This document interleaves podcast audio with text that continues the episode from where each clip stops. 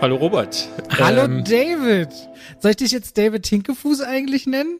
Bitte, ja. Oder ja. fühlst du dich, oder ist nicht witzig? Trifft dich das, wenn ich das jetzt sagen würde? Ist Nö, vor ein paar Tagen hier bei mir im Haus wohnt ein Rollstuhlfahrer und der kam mir entgegen und sagte, der hat mich noch nie begrüßt vor, aber als ich dann an ihm mit meinen Krücken vorbeihumpelte, sagte er, hallo Kollege.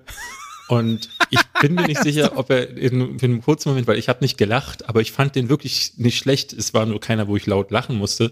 Aber ich glaube, der fühlte sich danach schlecht, weil er dachte so, ui, der war, glaube ich, ein bisschen, aber der war nicht zu viel. Also da ja, kann man, glaube ich. Ehrlich gesagt, finde ich das sehr, sehr charmant. Ja, fand ich sagen. auch ja, also wir machen immer noch Remote, weil ich immer noch zu Hause bin. Vielen Leute, ich habe das gesehen. Wir waren bei Fast and Furious 9 im Kino. David hat Blasen an den Händen von seinen Krücken, äh, wenn er sich da so lang äh, dingsen muss. Also er leidet wirklich. Er leidet in er dem leidet, Maße, wie er es kann für die Filmwelt tatsächlich. Ja, ich habe mir extra sogar so Fahrradhandschuhe gekauft, aber die helfen nicht. Das ist einfach der Druck auf die Stellen ist derselbe. Deswegen, aber langsam müsste der Punkt kommen.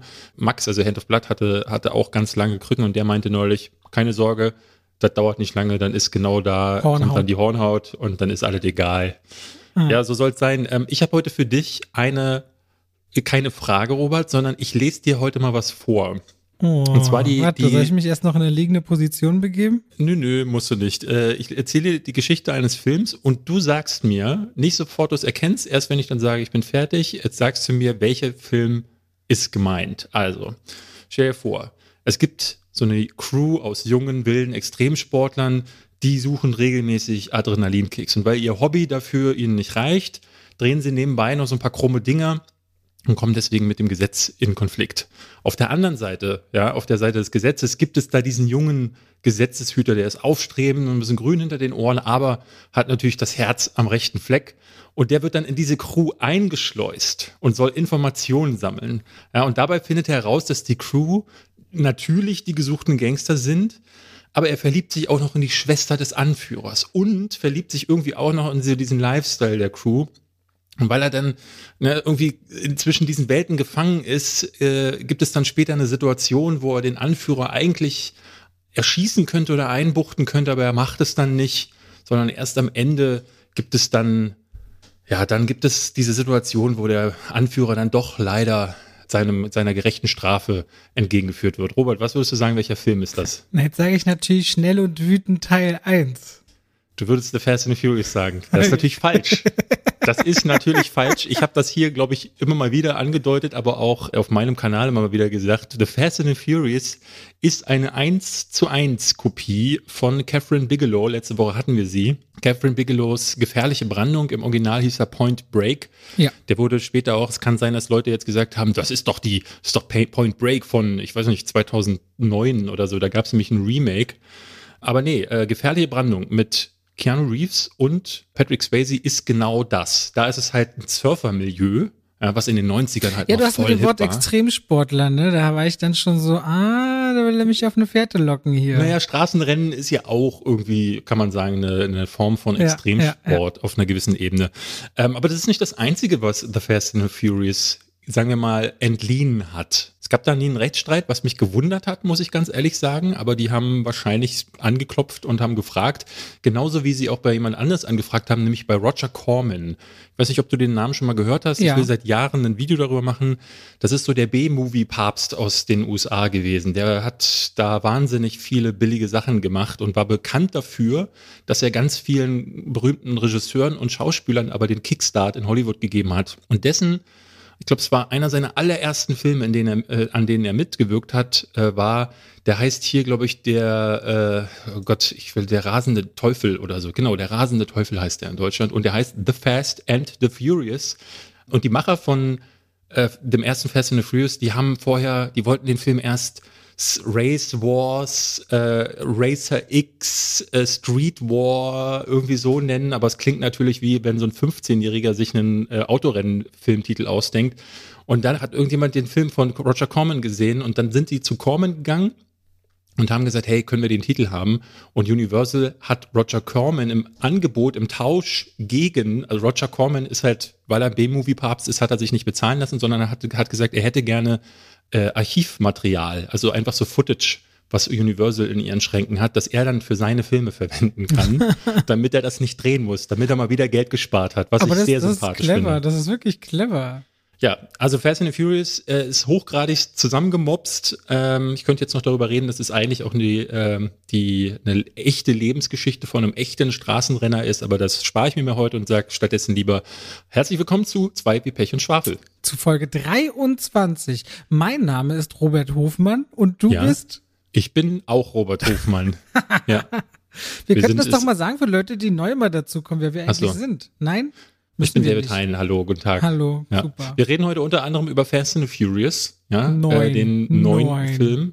Oder F, F9, wie wir äh, Tastaturbenutzer sagen würden. Äh, und heißt ähm, dann auch noch äh, The Fast Saga. The Fast Saga. Der heißt, das heißt auch ja von Film zu Film anders. Ich habe gestern mal versucht durchzugucken durch die Filme und dachte dann, ähm, weil der vierte Teil hieß ja auch Fast and Furious, glaube ich. Ja, der äh, zweite äh, ist auch Too Fast, Too Furious. Genau. Ja. Ich glaube, The Fast and the Furious, Too Fast and Fur Too Furious. Dann gibt's Tokyo Drift. Dann gab's Fast and Furious. Dann gab's Fast Five. Ich glaube, dann war wieder The Fast and the Furious 6 und 7 und dann The Fate and the Furious und jetzt F9 The Fast Saga. Also es ist so auch da, als würden diese 15-Jährigen, von denen ich gerade sprach, mit ihrem Würfel wieder ankommen und sagen, hey, Damals hat es nicht geklappt mit Racer X, aber jetzt habe ich hier eine wahllose Zusammensetzung aus Fast und Furious und das würfeln wir einfach und auf Basis, Zusammen. wenn wir da nachher drüber sprechen, wollen wir ein bisschen auch äh, über also das Autorenngenre sprechen, was uns da so anspricht. Ja. Und wir müssen auch dann gleich über Filme, die wir gesehen haben, über Davids erste Kritik auf seinem YouTube-Kanal sprechen, die er gemacht hat. Also große, ja. große Zäsur im Leben des Hein. Ja. Ähm, und ich habe noch ein paar kleine Filme geguckt, weil Kino geht jetzt wieder los. Dementsprechend gucke ich halt auch viele Sachen. Es ist immer ein bisschen traurig, wenn ich dann so zu Percy eine Kritik mache und sie hat so 4000 Klicks und du sagst dir so, eigentlich ist das doch ein guter Stoff, aber die Leute finden einfach keinen Zugang. Sowas hat keine Werbung, keine Plattform. Mir schreiben die Leute auch so, ey, in meinen drei Kinos in der Nähe von 45 Kilometern wird der Film nicht gezeigt. Wie viele Leute mir geschrieben haben, dass sie Nomadland nicht gucken können und so voll traurig, muss ich mal sagen an der Stelle. Ja, ja, das hatten wir ja schon mal an anderer Stelle spekuliert, dass viele Filme, die wir häufig besprechen, äh, zum Beispiel ja. auf, in kleineren Ortschaften, kannst du das vergessen. Wenn die ein Kino haben, wenn das überhaupt überlebt hat nach Covid, dann äh, ja, kannst du froh sein, wenn dann jetzt halt eben, das ist jetzt gerade auch das Problem, diese ganzen Blockbuster, die jetzt jede Woche ins Kino äh, geballert werden, wo sollen da die kleinen Filme Wobei nicht alle Blockbuster ihren Weg ins Kino finden, wie ich auch hm. gehört habe per, per Nachrichten dieser Tage. Äh, Kinopolis hat zum Beispiel gepostet auf Facebook, dass äh, es teilweise mit Studios gibt normalerweise Nachverhandlungen. Also du müsst euch vorstellen, wenn ein Kino Filme rausbringt, bekommen die natürlich Geld durch ihre Popcorn- und Getränkeverkäufe und von so einem Kinoticket ungefähr die Hälfte. Das wird aber mit jedem Studio genau ausverhandelt, wie viel Prozent das ist. Und da wird gerne auch nochmal nachverhandelt. Und zumindest hat Kinopolis jetzt gesagt, dass sie Black Widow nicht bei sich zeigen werden, anscheinend. Und ich habe auch mehrere Nachrichten bekommen. Kann sein, dass es nicht jetzt bloß die eigenen, äh, die, die, die einzigen Kinos sind. Auf jeden Fall muss damit Disney irgendeine Form von Nachverhandlung gegeben haben. Das passiert immer mal wieder. Über Disney hörte man ja immer mal wieder, selbst in den USA. Allein die Streitigkeiten zwischen Quentin Tarantino und Disney sind ja legendär, wenn die zum Beispiel sagen, Star Wars muss im größten Saal zur Hauptzeit oder in fünf Serien gleichzeitig gespielt werden. Die diktieren halt sehr stark durch, wie so ein Programm auszusehen hat nach deren Vorstellung und dass Filme zum Beispiel auch in den IMAX-Saal müssen zu Zeiten, wo man eigentlich weiß, da gehen dann keine Kinder mehr hin in den typischen Familienfilm. Also sehr skurril. Wundert euch vielleicht, äh, nicht, dass Black Widow vielleicht nicht bei euch im Kino in der Nähe läuft, könnte man jetzt überlegen, ist das ein Versuch von Disney, einem den VIP-Zugang auf Disney Plus schmackhafter zu machen und den Weg hm. dahin kürzer? Ich weiß es nicht. Ich weiß ich es glaube es tatsächlich auch nicht. Also äh, diese Geschichten mit Disney sind ja schon uralt. Äh, das habe ich schon immer mal wieder gehört, dass Kinos sich beschweren, dass diese Marge, die, äh, die sie, also ich glaube, ich weiß ehrlich gesagt nicht, wie hoch das ist. Wir haben ja sicherlich aber auch Zuhörer, die in Kinos arbeiten oder die, die da sich ein bisschen besser mit auskennen. Das weiß ich nämlich, weil ich auf meinem Kommentar, äh, auf meinem Kanal da häufig Kommentare bekommen habe, die uns das vielleicht als Feedback schicken können, was da tatsächlich im Hintergrund an Abgaben gezahlt werden muss. Aber ich weiß, dass Disney seit Jahren versucht, diese Abgaben die, äh, die sie an die Kinos, äh, beziehungsweise die Kinos zurückzahlen, dass die an Disney erhöht werden müssen oder dass diese Auf, die Aufführgebühr des Films erhöht wird für Disney-Filme. Und da sagen die dann, äh, nee, ist nicht. So, also quasi, weil sich das Kino das Recht erkauft, den Film vorführen zu dürfen. Und ein Disney-Film ist halt für Disney Mehrwert, deswegen sagen sie, das kostet halt einfach mehr. Man hört das aber auch viel, dass das ja in allen Ecken auch bei Pressevorführungen wohl spart. Also ich merke das ja in Berlin, Disney-Vorführungen sind immer mit in den ramschigsten äh, Kinos, leider. Äh, also in den typischen, wo jetzt, also ich meine, andere Studios gehen halt ganz oft in den Zoopalast oder ja, letztens war einer im UCI auf Mercedes-Benz-Platz oder Defi Lux oder Astor Lounge, also in sehr schöne Kinos auch, um sich Filme anzugucken. Bei Disney fällt immer auf, dass die so in die ramschigeren Sachen. ja, ich will jetzt nichts runter. Es gibt halt einfach Kinos, da riecht's, da riecht's nach Klo, wenn du gesagt Also es gab in Berlin schon eine ganze Menge von Kinos, in denen ich gesessen habe, wo, wenn du ganz hinten gesessen hast, der Ton nicht ankam oder wo die Toilette mitten im Saal ist und so, alles schon erlebt. Aber äh, ja, ich meine, das würde ich jetzt nicht mal sagen, das kann dann auch an, an Beleg, ne, es kann an einem anderen belegten Kino liegen, will ich gar nicht sagen. Ich habe nee, ihn auch noch nicht gesehen, nee, nee, ich glaube, du hast Jahr, mich gestern. Es ist jahrelange Erfahrung. Disney weißt du genau, du weißt genau, dass sie immer in die gleichen ja. ein, zwei, drei Kinos gehen. Das ist äh, du, ja. du hast mich gestern gefragt, wo ich ihn denn gucken werde, im Kino oder auf Disney Plus und äh, dann meinte ich so, warum sollte ich 22 Euro dafür ausgeben, wenn ich dafür lieber ins Kino gehen kann? Aber geil ist dieses ganze Gehabe tatsächlich nicht. Also äh, ich, ich, ich, ja, ich bin gespannt, wie sich das entwickelt. Aber ähm, wir, wir werden ja vielleicht nächste Woche nochmal über Black Widow reden. Jetzt kommen wir zu meiner ersten Filmkritik mhm. äh, auf meinem Kanal. Äh, Robert, es gab Beef. Dies haben die Leute zumindest immer wieder geschrieben und vermutet. Wirklich? Ähm, ja, du hattest unter meinem Kanal hast du geschrieben irgendwas mit, ey, Filmkritiken, bla bla bla.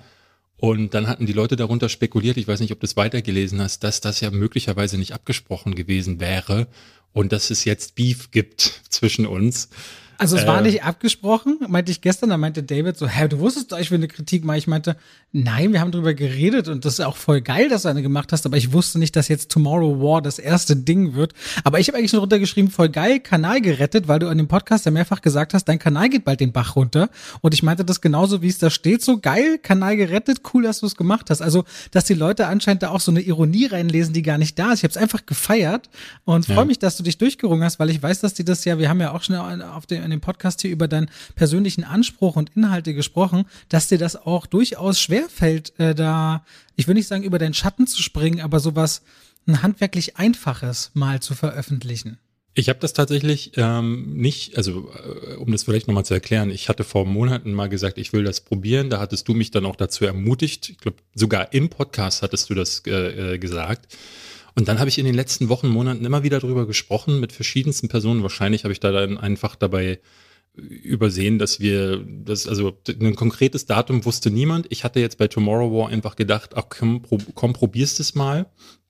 Und dann als am Tag, am Samstag, als ich das hochgeladen habe, saß ich hier und hatte ein paar Freunde zu Besuch und meinte so, ich weiß nicht, ich, ich will das nicht hochladen, das, das, das finde ich nicht gut, das ist zu wenig, das, ne, äh, es geht nicht 20 Minuten wie meine Essays und da sind keine Informationen drin, sondern nur meine Meinung und dann guckten sich die anderen das an und meinten, das wäre schade, das nicht hochzuladen. Und ähm, dann hatte dieses Video jetzt mehr Klicks als alle anderen in den letzten Monaten. Was irgendwie traurig ist, wenn man überlegt, wie viel ähm, Zeit zum, in so das Michael Jackson Video oder das Kong vs. Godzilla Video geflossen ist. Aber auf der anderen Seite muss ich sagen, Filmkritiken habe ich schon ewig gemacht und liebe ich sehr. Und warum, ne, also ich, es ist ja nicht so, dass es minderwertiger Content deswegen ist. Deswegen, ich probiere mich damit aus. Aber wenn wir schon beim Thema sind, Tomorrow War, Robert. Jetzt wissen die Leute von uns beiden schon online, was wir, was wir darüber, da denk, darüber denken, aber wir können es vielleicht hier nochmal im Podcast kurz ansprechen. Amazon Prime Original, eigentlich von Paramount äh, für 200 Millionen Dollar irgendwie produziert und dann hat Paramount die nee, ja gekauft, eh, gekauft. Ja, aber für Paramount hat es produziert für 200 Millionen Dollar. Ach, da haben die wirklich 200 Millionen Dollar Budget auf dem Film? Genau, 200 Millionen Dollar Budget ist äh, äh, angeblich das Budget auf Tomorrow War. Und, und dann weil, hat Amazon nur die Budget, nur das Budget ausgekauft? Ich denke ja, Paramount wollte einfach Gewinn? nur das Ding, Paramount wollte das Ding nur verkaufen, weil ich habe, ich glaube, dass die in Paramount geht's ja nun wirklich nicht gut, ja, wenn man so schaut. Ja, so. Und außer Mission Impossible haben die jetzt nicht viel gehabt so und ich kann mir gut vorstellen, dass die dann jetzt durch Covid irgendwie Angst A bekommen Quiet Place, haben. A Quiet Place ist jetzt nicht groß, aber ist Paramount nur mal kurz ja, als Aber die wollten ihre Assets, glaube ich, einfach loswerden und haben sich bei Tomorrow War ähm, vielleicht nach der Sichtung auch gedacht, hm, mal gucken, ob das so ein großer Erfolg wird und ich weiß gar nicht, wie Tomorrow War in der realen Welt, also in Kinos quasi stattfinden würden, ähm, weil jetzt auf Amazon wird's fett beworben, ne? Amazon hat viel Geld dafür bezahlt. Ich sehe überall in der Stadt hier Plakate. Wenn du auf Amazon Prime gehst, schon wie bei der Prinz auf, äh, äh aus Samunda, hast du oben einen Banner, in der Mitte einen Banner, also du kommst an Tomorrow War quasi nicht vorbei und ich sehe auch unter meiner Kritik über 1000 Kommentare Leute, die den auch gesehen haben. Also er scheint auf, auf diesen Streaming-Plattformen sein Zuhause zu finden. Aber ich glaube, der wäre im normalen Kino, hätte der nicht funktioniert. Dafür ist er einfach zu generische Science Fiction, die es schon tausendmal gab. Ah, ich bin ein bisschen unsicher, wie gut der funktionieren würde, weil der hat, ich finde, visuell ich habe deine Kritik noch nicht gesehen. Ich gucke ja immer keine anderen Kritiken. Jetzt ist das erste Mal wieder, dass ich von denen nicht angucke, weil ich irgendwie kein Kritikengucker bin. Aber ich habe es geliked, sehe ich gerade. Ich finde den ja visuell sehr, das ist mit einer der Stärken, die der Film ausspielt. Ich mag dieses Design von diesen White Spikes. Also es geht quasi, wer es jetzt nicht weiß, äh, gar, gar wirklich ganz kurz. In der Zukunft verlieren die Menschen Krieg gegen Außerirdische und so nimmt man die letzten Ressourcen noch unerforscht zusammen und baut eine Zeitbrücke und versucht Menschen aus der Gegenwart zu rekrutieren, um in der Zukunft diesen aussichtslosen Kampf vielleicht noch gewinnen zu können. Unter anderem Chris Pratt mit dabei, der der Hauptdarsteller ist. Ich finde, wie sie diese Aliens designt haben oder auch dieses erste Auftauchen während einer Fußball-Weltmeisterschaftsfinalpartie, ist eigentlich ziemlich cool gelöst. Da bekam ich richtige Blockbuster-Vibes, muss ich ehrlich sagen. Und dann hat dieser Film, das haben wir beide festgestellt, sich unglaublich in unwissenschaftlicher Dummheit verrannt, wo du auch als absoluter Laie dachtest, okay, das funktioniert nicht, das ist hinten und vorne völlig unlogisch. Und wenn irgendwelche Flugzeugschläge nur noch 30 Minuten Zeit lassen, ja, funkst du halt durch die so eine halbe Stunde später kommen, theoretisch. Ne? Also total viele Lücken hat dieser Film. Film. Und eigentlich super spannende Themen, weil eigentlich gibt es eine, eine ringsherum, wird immer mal angedeutet, ja, was ist denn eigentlich, wenn wir einen Krieg, wenn wir unsere eigenen Freunde und Familie äh, opfern sollten für eine Gesellschaft in 30 Jahren, von der wir nicht wissen, wo wir dann sein werden. Äh, das ist erstmal super spannend. Inwiefern ist da überhaupt ein ethischer Hintergrund gegeben? Das Thema zum Beispiel wäre super geil gewesen. Der Film überspringt das aber alles, bis diese Dystopie aufgeht und da hätte der Film seine Wirkung entfalten können. Stattdessen wird er halt ein sehr einfach gehaltener Blockbuster, der sogar in der letzten halben Stunde ein merkwürdig trashiges Finale nimmt. Ja. Ähm, das ist völlig skurriles Ding tatsächlich. Zweieinhalb äh, Stunden geht der doch auch, glaube ich, oder fast. Der geht also, 139 Minuten, also 219. Und ja, das hinten raus eine ganz merkwürdige Geschichte, die, ja, also er hatte Blockbuster-Feeling tatsächlich. Ich würde sagen, wäre im Kino so ein 300 bis 400 Millionen Dollar Film geworden weltweit. Weil die Asiaten da auch, glaube ich, wieder gut reingegangen wären ehrlicherweise. Ist das schon Rassismus? Nein, äh, du siehst es bei Fast and Furious, wir reden nachher darüber. Fast and Furious hat, glaube ich, in den ja. USA, Kanada 125 Millionen eingespielt, steht aber über eine halbe Milliarde schon Einspielergebnis gestern geknackt. Und das ist China in erster Linie ja, ja. hart zu Also gerade wenn ich mir das so angucke, so was da an Effekten aufgetischt wird und was dann äh, an Story fehlt, das ist für mich typisch chinesisches Kino. Also jetzt Skyfire hatte ich ja letztes Mal besprochen. Ja. Ne? Also keine Handlung, null Logik und ansonsten Effekte bis zum Get-No. Das ist Tomorrow War. Ähm, ich fand, ähm, er war auch noch an vielen Stellen, das hatte ich auf meinem Kanal gar nicht gesagt, äh, wirkte er so bekannt, weil ich immer wieder Vibes aus Starship Troopers empfangen habe, weil ich dachte, oh, das kenne ich aus Independence Day. Oh, diese Wandmauersequenz äh, habe ich schon mal in World War Z gesehen. Am Ende wird es dann zu Alien sogar ein bisschen. Also ganz viele Versatzstücke, die ich woanders schon mal gesehen habe, dann die inhärente Logik des Films funktioniert für mich nicht was äh, ja immer so, so ein Ding ist, ne? Ähm, ich, ich, ich kann einen Film auch, äh, also ich hatte auf meinem Kanal Edge of Tomorrow als äh, Beispiel genannt, weil ich sagte so, das ist ein Film, da ist auch nicht alles logisch, aber in sich, also in, innerhalb der Geschichte werden die Regeln des Films eingehalten. Das ist aber bei Tomorrow War äh, überhaupt nicht so, weil es da ständig irgendwelche Sachen gibt, die, die, äh, äh, die dann gebrochen wurden oder wo ich, mich, wo ich mich dann frage, warum ist das so? Oder die dann nicht richtig erklärt werden. Ne? Also dann sitzt dann im Briefing jemand da und stellt dann wichtige Fragen zu, zu dieser Zeitreisemechanik. Und dann sagen die so, ja, ist halt so. so. Und für mich gibt es da so ein Paradoxon, denn in Terminator ist es ja zum Beispiel so, es gibt ja auch da diese eine Timeline. So, und ähm, äh, da stellt man sich ja auch die Frage, wie kann es sein, dass John Connor seinen Vater in der Zeit zurückschickt, der ihn in der Vergangenheit erst erzeugt. Ja, also diese, so ein Paradoxon, aber was in diesen Filmen irgendwie dann doch Sinn macht. Hier ist es aber so, dass es keine, sie erklären am Anfang erst, dass die Zeit ein Fluss ist und es quasi ein langer Fluss ist, aber äh, es stellt sich dann irgendwann heraus, es scheint mehrere Paral Parallelzeiten zu geben. Weil ja Da müsste ich jetzt spoilern, um das zu sagen, aber ähm, ne, dieser, dieser, es gibt äh, einen zentralen Konflikt, der sich in der Mitte des Films aufmacht, ähm, zwischen ähm, Chris Pratt und einer anderen Person, der nicht, der, der einfach nicht funktioniert, wenn man, wenn man die Logik der Zeitreisemechanik in diesem Film äh, bemüht. Und das finde ich super absurd, dass er erst Regeln versucht, halb gar zu erklären und die Regeln dann komplett im nächsten Moment aushebelt. Also es wirkt auch da wieder so, du hast es gerade gesagt, ne? Ähm, da werden dann Situationen geschrieben, um irgendwie was zu erzeugen, ein Gefühl oder eine Stimmung oder eine Spannung, wie zum Beispiel der Luftschlag ist in 20 Sekunden. Ne? Und sie müssen aus einem Gebäude, du hast es gerade erwähnt, sie müssen aus dem Gebäude eine ganz wichtige Sache rausholen. Aber diese Stelle wird auch von Flugzeugen bombardiert. Warum, ist unklar, weil die Person, die diesen Luftschlag äh, absagen könnte, will gleichzeitig auch diese total wichtige Sache und tut es dann aber nicht. Und das ist halt ganz, ganz simples und billiges Drehbuch schreiben. Genauso wie auch die Exposition. Also Chris Pratt zu glauben, dass ein Ex-Soldat ist, okay. Lehrer, schon schwierig. Wissenschaftler, null. null. Und wenn er dann auch noch auf so einen Buddy trifft in der Rekrutierung, der irgendwie aussieht, jetzt käme er gerade vom Baseball-Match und der sagt, ich bin Professor so und so, noch nulliger.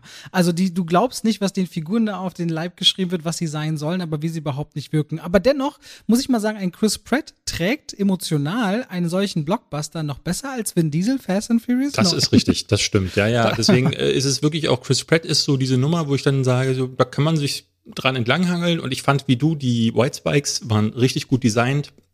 Ich fand es dieses erstes Eröffnungstor, die Menschen der Zukunft auf dem Feld.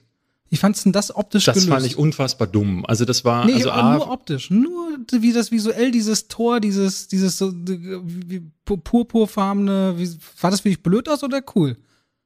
Was ist das für eine spezifische Frage? Na, mich hat das interessiert, weil manchmal denke ich so, es gibt so eine Grenze bei Effekten, wo, wo, wo ich zum Beispiel sage, das finde ich cool und glaube andere schon sagen würden, das, das gefällt mir gar nicht. Und dann dachte ich, das wäre so ein Punkt, wollte ich dich fragen, wie du das findest, wie das aussah. Aber hätte ja muss jetzt auch keine das, Meinung Also Robert, dieses Purpur fand ich wirklich gut. Mann, wie das ganze Tor designt war, das, das, das hat, war. Das, da, ich muss sagen, habe ich gar keinen, hab, kann, okay, ich gar nicht gut. beantworten, weil ich dachte so, ja, ja. Aber generell hatte ich, fand ich diese, die Optik des Fußballspiels sah aus, als wäre sie im Greenscreen-Studio äh, gedreht worden. Vor allem das, die Qualität der Spieler. Also das war echt zu sehen, dass das keine Profifußballer ja. waren. Also ich fand es ungeil ähm, und gerade weil auch ich ich habe in dieser Situation eigentlich mehr damit zu tun gehabt, dass halt schwer bewaffnete Leute auf dem Fußballspiel äh, äh, wandern. Niemand davon stirbt, weil ich meine, man ist es ja mittlerweile bekannt, dass es Scharfschützen bei diesen äh, äh, Spielen äh, zu geben scheint. Und dann kommt da eine Frau raus und sagt so, also sie sagt ja nicht mal, hey Leute, keine Angst, wir sind aus der Zukunft, ich weiß, klingt jetzt komisch, aber, sondern sie sagt so, wir sind ihr in der Zukunft. Dort führen wir einen aussichtslosen Kampf. Bei der Aufmerksamkeitsspanne, die die Menschen im Jahr 2021 haben, wären die in dem Moment schon tot gewesen. Oder alle hätten abgeschaltet oder, ne, ich habe es in meinem Video auch gesagt, am nächsten Tag hätte halt niemand gesagt so, ja, stimmt, in der Zukunft, wir wissen noch überhaupt nicht, was passiert, aber lass mal das und das machen. Schau dir doch an, was in der Krise 2020 passiert. Die Leute gehen äh, in, in eine Kaufhalle, in interessierten Scheiß, ob andere Leute auch Klopapier brauchen und kaufen einfach 900 Rollen weg. Ja, und dann gehen sie auf Twitter, sagen, wie scheiße das Leben ist und demonstrieren gegen 5G-Masten. So läuft, so läuft doch eine echte Krise in der Realität. ja, und da willst du ja, doch nicht leider, erwarten. Leider, ja. Ja, da willst du doch nicht erwarten, dass irgendjemand irgendwelche Glückskriegssprüche aus, aus einem pinken Tor raus äh, schwafelt, äh, in der WM, äh, in Katar und dann sagen alle so, ja, jetzt fassen wir uns mal alle an den Händen und fliegen in die Zukunft. Auch das aber ist genau, zum Beispiel so eine genau, Sache. Genau, genau, ist auch so ein völlig unrealistischer äh, äh, Nummer, das wollte ich nur ganz kurz sagen, habe ich auch in meiner Kritik nicht anbringen können. Die Kritik, Kreaturen zum Beispiel. Wir haben ja ganz am Anfang überhaupt nicht gezeigt. So, natürlich, ne, aus welchem Grund? Klar, sie wollen dieses Kreaturendesign nicht zu so früh revealen, so wie in einem Alien oder so. Und dann gibt es tatsächlich jemanden, der fragt, warum das so ist. Und dann sagen die so, ja, nee, wir wollen euch nicht erschrecken, sonst meldet sich ja niemand freiwillig. Aber später siehst du, die sind ja gar nicht freiwillig da. Die werden ja wie Chris Pratt gegen ihren Willen rekrutiert ähm, und dürfen dürfen ja nicht, also man, man müsste ja schon illegale Mittel nutzen, um sich dieser Rekrutierung zu entziehen. Damit macht das ja überhaupt keinen Sinn. Also es gibt ständig so Situationen, wo ich dachte, hä? Eine Sekunde später zeigen sie mir genau das Gegenteil. Aber deswegen meinte ich auch vor am Anfang, äh, das hätte mich nämlich interessiert, wie eben diese Stimmung, wo du sagst, so läuft eine Pandemie ja auch ab, wie man führen kann, sie kippt ja in dem Film, aber immer nur so als Beiwerk, als Beigemenge. Mhm. Und darin steckt eigentlich der Film. In diesem ja. ethischen ja, ja. Äh, Dilemma, da steckt, da steckt der eigentliche Film. Der äh, findet dort Den statt. hätte ich lieber gesehen. Okay. Gut, ähm, übrigens, ich will zwischendurch noch eins korrigieren. Ich wurde ein, zwei Mal drauf angesprochen. Ich habe immer mal wieder, ich weiß nicht, warum ich diese Zahl falsch im Kopf habe. Äh, letzte Woche haben wir kurz äh, Wonder Woman erwähnt, dass der über eine Milliarde Dollar eingespielt hätte. Hat er tatsächlich nie. Ich sag das irgendwie immer. Äh, hat er nicht. 800 noch was Millionen. Wollte ich nur ah, okay. einmal korrigiert haben jetzt am Rande. Okay. Ich würde Fear Street noch ganz kurz erwähnen. Das ist Teil 2 äh, kommt auch diese Woche raus übrigens. Ja, ja. Ist eine drei, ein Dreiteiler. Fear Street Part 1 spielt 1994, glaube ich. Das wird mir vermittelt, indem jemand einen Gameboy in den Hintergrund gelegt hat und äh, ja, Nirvana über, über als Soundtrack läuft.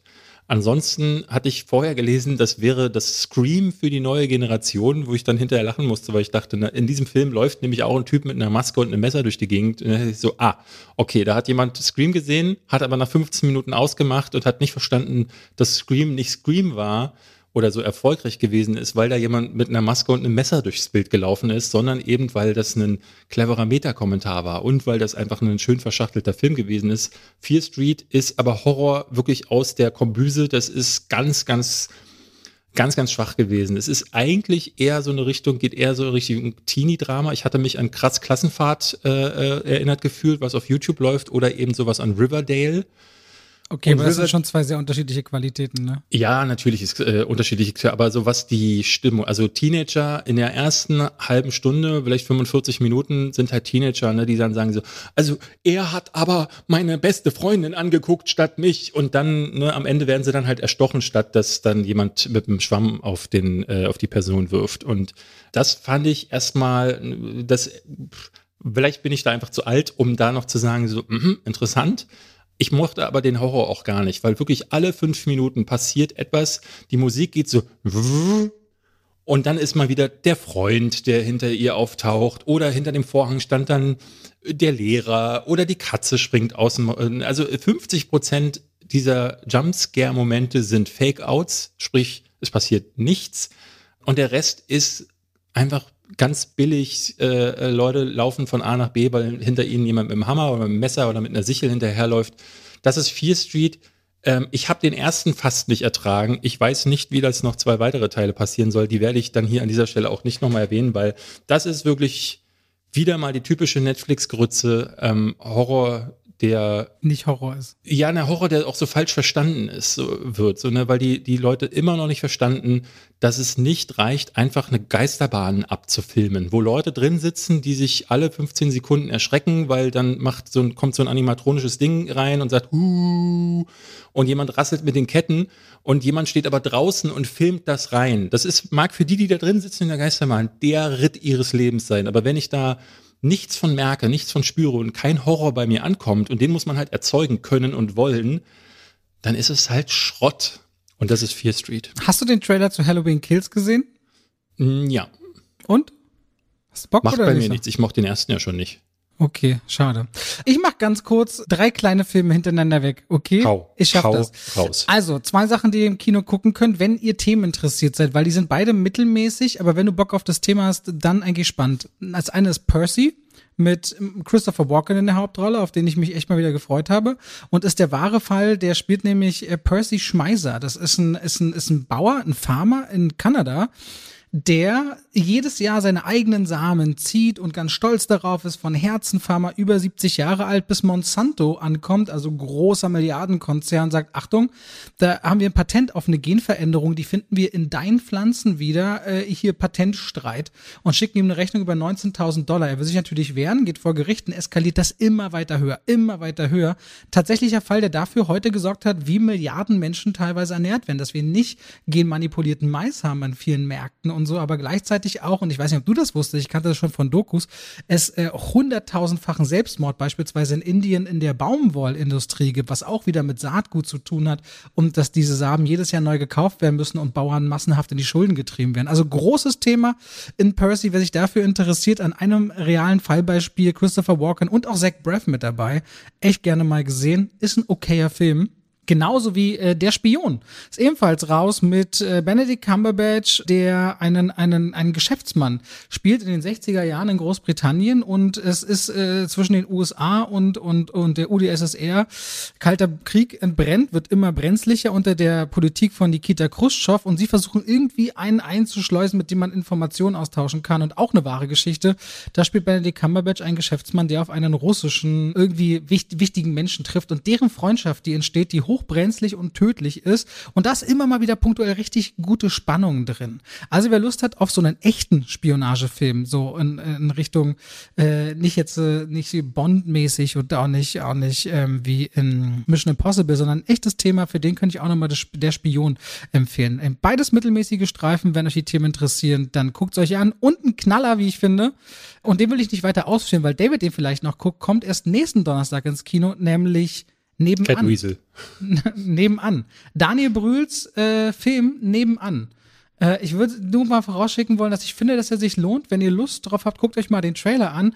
Sollten wir den nicht nächste oder übernächste Woche besprochen haben, dann mache ich es alleine vielleicht mal ausführlicher. Aber ich würde gerne auf jeden Fall alleine, weil ich werde ihn nicht gucken. Okay, oder mache ich das nicht jetzt? Das kann ich auch in einer anderen Folge machen, mhm. weil äh, ein richtig gutes, in großen Teilen Kammerspiel und äh, ich, mich hat der Trailer gekriegt und der Film schafft dieses Versprechen einzulösen. Du wirst ihn nicht gucken, weil? Ähm, weil einfach gerade so viel auf mich einprasselt. Also ist äh, die ganze, ganze Presseverführungsding läuft wieder an. Es gibt einige andere Filme, die ich dann auch gerne auf anderem Wege nachholen wollen würde, also in, indem ich normal ins Kino gehe. Ähm, und nebenan zählt einfach nicht dazu. Also das, das, das, da würde ich jetzt, glaube ich, keinen Kinogang. Und man muss dazu sagen, für mich ist ins Kino gehen ja bedeutet gerade mit dem Taxi hinfahren, mit den Krücken irgendwie versuchen rauszukommen ähm, das möchte ich mir gerade einfach nicht antun für einen Film, der mich nicht. Aber ich könnte äh, fragen, ob wir den Screener besorgt kriegen. Das hm? kannst du machen. Also und äh, ne, euch kann man ja nur empfehlen, selbst wenn wir jetzt nicht drüber sprechen, ähm, die Kritik wird auf deinem Kanal ja noch kommen oder ist schon ja, da? Ja, ich die kommt die Tage, ich, die diese Woche noch, denke ich. Ja, dann äh, könnt ihr euch da ja auch anhören, was Robert dazu sagt. Bevor wir gleich zu Fast and Furious 9 kommen, liebe Leute, gehen wir ganz kurz in die Werbung. Und damit gehen wir rein in die Werbung und bedanken uns bei Blinkist. Wer Blinkist noch nicht kennt, ich muss sagen, ich habe in den letzten Wochen oder Monaten unglaublich viel mir bei Blinkist angehört. Das ist äh, eine App, die könnt ihr euch runterladen und da werden aus 4000 oder über 4000 Sachbuch-Bestsellern quasi Kurzformate draus gemacht. In sogenannten Blinks bekommt man in 15 Minuten alles Wichtige rund aus einem Sachbuch erklärt und das aus den verschiedensten Themen, über 25 Kategorien. Ich habe mich da zum Beispiel was Selbstorganisation oder Digitales äh, sich so ein bisschen reduzieren, dass man nicht so überwältigt wird, wahnsinnig viel informiert, aber auch Gesundheit, Finanzen, weil das ist gerade bei uns zu Hause ein Thema, David, äh, so ein bisschen Depot, so Geldanlage, bestimmt allein 15 Bücher daraus gehört und auch das allererste, was mir mein Papa zu dem Thema mal als Jugendlicher geschenkt hat, nämlich der reichste Mann von Babylon. Das fand ich schon als Kind richtig oder als Jugendlicher ganz toll und habe mir jetzt nochmal die Blinks dazu angehört und das war richtig cool, weil sie da auch viele Geschichten rausgenommen haben und es wirklich richtig gut hinbekommen haben, dieses Buch zu verknappen auf 15 Minuten. Kurzum, da gibt es ein riesen Portfolio an Dingen, wo ihr sagt, oh, ich wollte mir zu Thema XY was draufschaffen. Da kann man sich in 15 Minuten zu verschiedensten Themen quasi Zusammenfassungen holen. Ich hatte jetzt tatsächlich, weil ich ja relativ viel mit meiner Gesundheit zu kämpfen habe, habe ich mal geschaut, weil ich, mir geht's ja gerade viel um Ernährung und gesunde Ernährung. Wie kann ich mein Bein schonen? Aber generell, was kann ich jetzt für, es ist das der Witz, in meinem Alter muss ich mich langsam mit diesen Sachen auseinandersetzen. Und es gibt immer ganz viele, die sagen, ja, und dann habe ich dieses Buch mir geholt. Ein Freund von mir hat mir zum Beispiel erzählt, äh, der hat ein eigenes Unternehmen, der meinte, er macht es so zu Unternehmenskultur, so wie wenn, ne, wenn du Chef bist, wie verhältst du dich, wie Mitarbeiter Mitarbeiterführung, geht auf Blinkist, gibt sich das in 15 Minuten und ist dann der Powerchef. So war es jetzt bei den medizinischen Themen auch, wo ich dachte so, ah, also relativ schnell kommt man die Dinge auf den Punkt gebracht.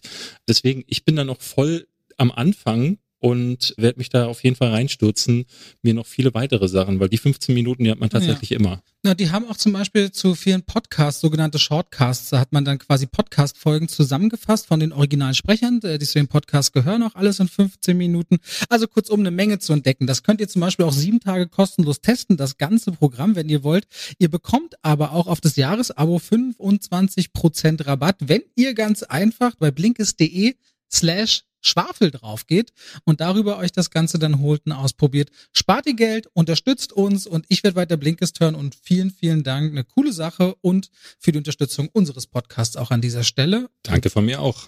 Und damit gehen wir raus aus der Werbung. Damit geht es jetzt um Fast and Furious 9. Schon, schon falsch. Fast 9. Wie heißt denn der in Deutschland? Auch F9? Nee, der heißt Fast and Furious 9. Okay, weil drüben heißt er F9, The F9. Fast Saga. Ja, ich weiß, haben wir, haben wir ja eingehend schon geklärt. Das, das neue große Ding aus Familie Dom Toretto und seine Crew, Leute. Der lebt eigentlich super entspannt, wenn Diesel als Dom mit, mit Frau und Kind auf einer Farm. Außer es kommt mir jemand zu Besuch, dann wird sofort die Waffe gezückt, weil. Sofort. ja. ja, hat kein also, Telefon, sich wundert Auto sich aber, wenn jemand kommt und sich nicht vorher meldet, wie auch immer, obwohl er kein ja, Telefon ja. hat. Und äh, ja, eigentlich alles gut, bis ein Notfallanruf äh, oder ein Notfallaufruf von Mr. Nobody kommt. Kurt Russell haben sie ja da ein bisschen etabliert in den letzten Ich liebe Filmen. das. Also ich habe die ganze, ich habe den letzten Jahr nicht gesehen, Fest, Fest 8, weil ich da schon dachte, okay, ich halte es nicht mehr aus und die Trailer so schlecht aussehen. Ich glaube auch, dass 8 und 9, jetzt wo ich den 9. gesehen habe, habe ich das Gefühl, dass nach 7 qualitativ nochmal ein, ein starker Drop passiert ist. Aber ich wusste nicht, dass dieser Mr. Nobody so heißt und dass er halt auch die ganze Zeit im Film ohne dass jemand mit der Wimper zuckt, also ohne dass man sich bepullern muss vor Lachen, sagen die Leute, Mr. Nobody hat gesagt, das ist so affig. Das klingt wie, also das bei James Bond 1966 war das vielleicht noch okay, aber heute ist das, ist, also ich weiß nicht, Mr. Nobody zu sagen, war ganz komisch. Und diese, du sagst gerade, es kommt eine Message von Mr. Nobody. Hast du mal Command Conquer gespielt? Äh, ja, die ersten, ein, ersten zwei Teile, glaube ich. Der zweite ja. war ja auch immer so der geilste, glaube ich. Ja, ja. Kennst du da noch diese, ähm, das war ja immer so, dass jemand saß mit dem Gesicht zum Bildschirm ähm, so wie wir YouTuber heutzutage und sagte dann, und dann war so grünes Geflacker und dann haben die vor so einem Greenscreen so getan, als würden sie attackiert und so, wir sind unter Beschuss, Commander, schnell, wir brauchen Ihre Hilfe. Und ich dachte dir, während dieser Message, äh, die sie sich auch auf so einem kleinen Bildschirm angucken, Mensch, das ist ja damals wie 1994 in Command Conquer, 95 kam es raus. Also auch da dachte ich schon, hey, dieser Film beginnt richtig gut. Also diese Message, da hat äh, Mr. Nobody hat sich noch schnell eine Kamera geschnappt, hat dann da so reingerufen, Handy hätte nicht gereicht, nee, er musste gleich ein Video machen und hat dann, äh, und dann wird er so weggetackelt. In diesem Video wird er so weggetackelt und Dom will diesem Aufruf von Mr. Nobody erst nicht folgen. Ja, Letty sagt sofort, ey, fick dich, bin raus. Ähm, Brian, dein, dein Sohn, ne, den lasse ich hier im Stich, so mit dir. Ich begebe mich jetzt direkt wieder auf eine waghalsige Mission. Er sagt aber, ey, nee, ich bin jetzt Papa, ich kann nicht. Dann guckt er sich das Video aber nochmal an, Robert und zoomt aber dann rein. Und dann sieht er an der Stelle, wo der, der Typ ihn reintickelt, dass der ein Kreuz hat. Und dieses Kreuz hat auch sein Bruder getragen, der vor vielen Jahren weggefahren ist. Und dieser Bruder, von dem wir acht Filme nichts gehört haben, der ist plötzlich John Cena und schon haben wir den neunten Teil. Die Drehbuchautoren haben sich zusammen in die Hand geklatscht. Ich äh, saß auch da und dachte, Menschenskinder, wie schnell das geht, einen neuen Fast and the Furious Film zu erdenken. Und das ist erstmal die Ausgangslage. Ah, und dann muss ich ganz ehrlich sagen, ich bin ja von uns beiden immer noch derjenige, der oft sagt zu deinem, zu deiner, zu deiner Wut, ja, man kann man sich noch zurücklehnen, Bierchen aufmachen, kann man noch unterhaltsam finden. Ich habe heute die Kritik gedreht und meine Frau meinte schon zu meiner Schwiegermutter, guck die unbedingt an, sie sei wohl sehr unterhaltsam. Ich gucke meine eigenen Kritiken nie, aber ich habe wohl ordentlich gerantet und meinte nur, jetzt ist auch bei mir vorbei. Also das Ding ist eine Kackgrütze geworden. Also Fast and Furious 9 ist leider, nee, nicht mal leider, ist wirklich von vorne bis hinten Mist. Was will, ja, also nee, es gibt es gibt eine gute, es gibt zwei Dinge, die ich mag. Das eine ist, sie versuchen einmal zu ergründen, wo kommt diese ganze Thematik eigentlich her. Und der Witz dabei ist, dabei gibt es eine jüngere Besetzung der Familie Toretto. Die Akteure spielen alle um Welten besser als alles, was danach im Casten mhm. der Hauptgeschichte kommt. Aber um Welten, da ist das, das da kommt das mal durch. Und mhm. das Zweite, was ich mag, ist, dass man diese Figur Brian immer noch als diesen Respekt zollt, dass er irgendwo noch anwesend ist. Und alles dazwischen ist wirklich eine über Logik brauchen wir gar nicht reden, über Physik brauchen wir auch nicht reden. Aber dieser Film hat, diese Reihe hat sich immer gefeiert mit so einer Selbstironie, die Action auf so einen, auf so einen Punkt zu bringen, wo du wusstest, okay, das, das, da haben die jetzt Spaß dran, auch wenn es völlig drüber ist. Jetzt nehmen sie sich aber wieder teilweise so ernst. Und das Thema, also das Gimmick des Films ist Magnetismus. Und das machen sie 20 bis 40 Mal und das wird dann einfach nur noch langweilig, kannibalisiert sich weg, ist dumm übertrieben, anstrengend. Und wenn du eine Sekunde darüber nachdenkst, wenn du mit einem fahrenden Auto mit hochkrassen Magneten an Leuten auch vorbeifährst, was ist, wenn die Piercings, Herzschrittmacher oder Intimschmuck hätten, was dann eigentlich für ein Film draus werden würde.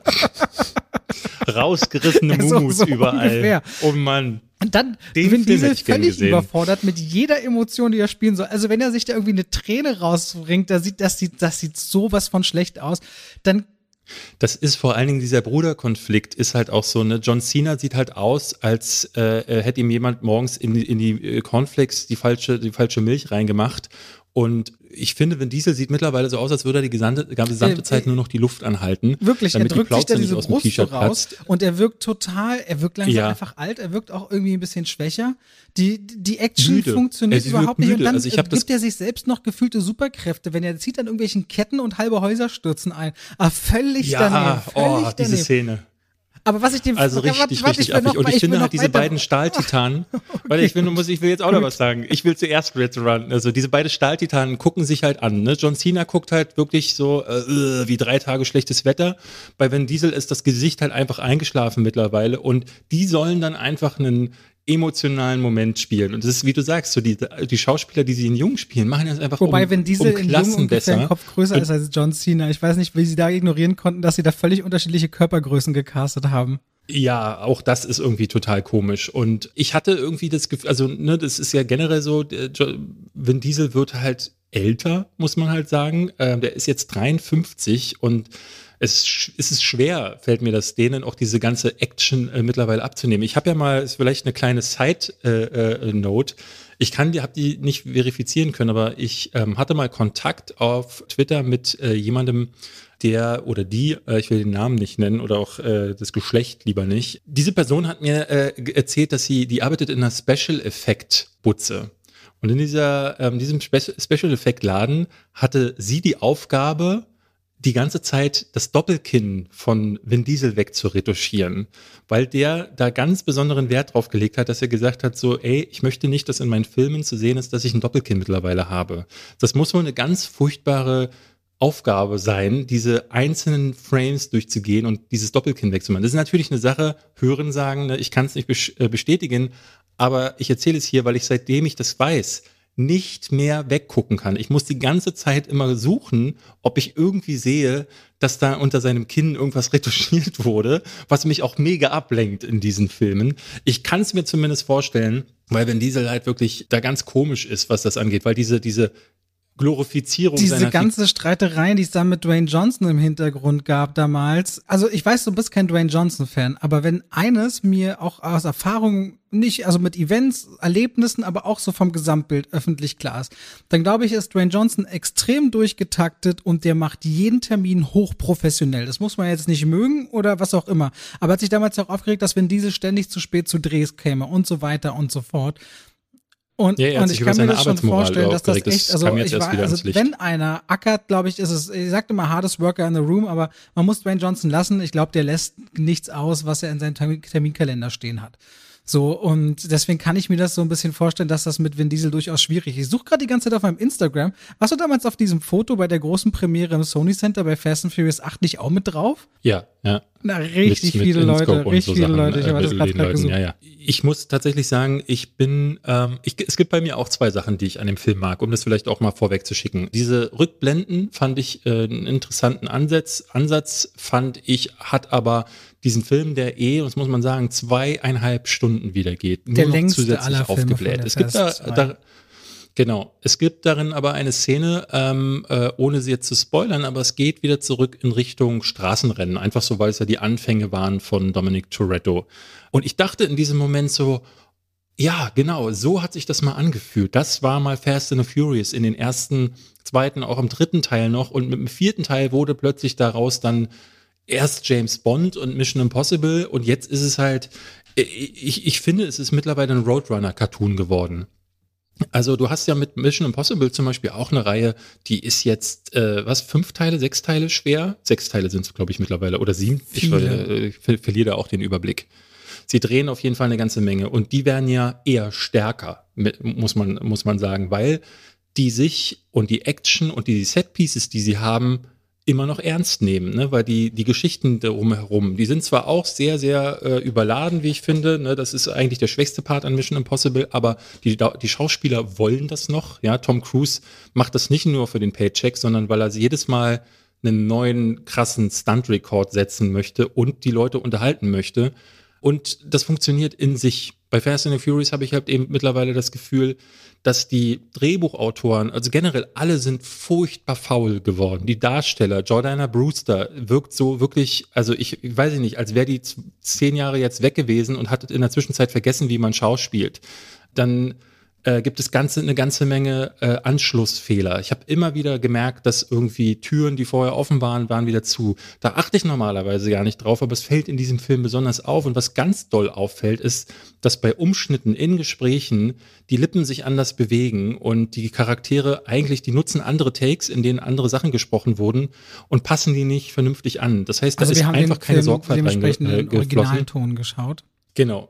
Dann gab es Effekte, wo ich dachte, du hast, da wirst du sicherlich gleich noch was zu sagen. Bei den Effekten habe ich immer wieder gedacht, man, das also war doch schon mal besser in dieser Reihe. Es liegt halt einfach daran, dass so viele Effekte drin sind. Und als letztes möchte ich noch sagen, ähm, was die Drehbuchautoren zum Teil, also weil es so viele Setpieces und so wahnsinnig viele Figuren in diesem Film gibt, ist alles nur noch mit so einem Gedankenstrich ver, äh, verbunden auf, äh, im Drehbuch. Also es gibt eine Szene, die, die ich jetzt einfach mal vorwegnehme, weil sie, ne, es ist kein Spoiler, aber da suchen, da fahren äh, Letty und äh, Jordana Brewster fahren nach Tokio, um was zu suchen, setzen sich in ein Restaurant, essen so ein paar Rahmen und sagen so, hey, ja, wie ist, wie ist so in deinem Leben? Ja, ja, und wie ist so in deinem Leben? Und dann guckt Letty so nach oben so, da drüben. Und dann ist das, was sie suchen, auf der anderen Straßenseite in dem Restaurant, wo sie plötzlich, wo sie durch Zufall waren. Und das ist, das ist halt, das ist ja gar kein Drehbuchschreiben mehr. Das ist ja einfach nur noch, ey, jetzt brauchen wir diesen Moment, was machen wir jetzt? Ach, lass den einfach da hinschieben. Das ist so ein bisschen wie bei World of Warcraft, wenn du ein Item brauchst und es liegt gleich rechts neben dir und ist noch so umrandet und du brauchst bloß noch draufklicken.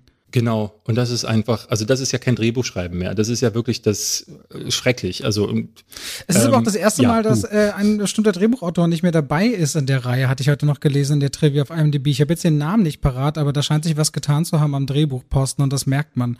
Zu den Effekten, ganz schlimm ist mir aufgefallen, Michelle Rodriguez fährt Motorrad durch eine, es gibt eine Actionsequenz irgendwo in Südamerika und ich fand es richtig geil, dass sie anscheinend nichts gefunden haben, was urwaldmäßig aussah, wo man gerade durchfahren konnte, außer eine Ölplantage. Das ist nochmal so ein ökologischer Ansatz, wo man mal drüber nachdenken kann. Und bei ihr, das ganze Gesicht wirkt die ganze Zeit digital draufgesetzt drauf. Also diese Action sieht so oft so schlecht von den Effekten aus und jedes Mal, ich verstehe nicht, wie bis heute noch die Physis von fallenden, springenden oder umkippenden Figuren, äh, Menschen immer noch so wie Säcke aussehen, die umkippen und die da keine richtige Physis rein animiert bekommen.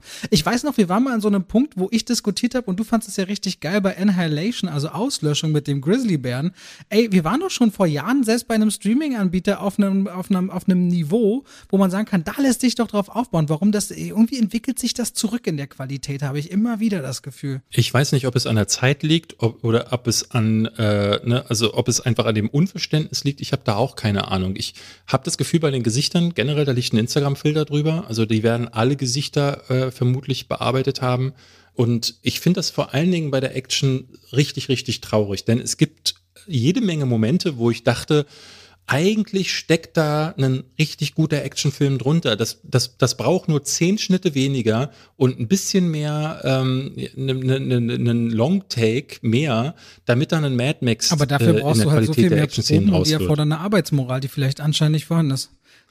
Ja, ja, also bei den Kampfszenen ist mir aufgefallen, es wann immer sie in äh, Fist-to-Fist -Fist gehen, also in einen Close Quarter Combat, also da siehst du nichts mehr. Die Kamera geht nah ran. Ich fand es auch interessant, das habe ich immer wieder bemerkt. Schläge passieren im Off. Also die, die, die sind nicht mehr auf der Kamera zu sehen, sondern was passiert ist, dass sie einen Sound einspielen, damit erkennbar wird, ah, da ist gerade ein Schlag passiert, aber ich sehe ihn nicht mehr.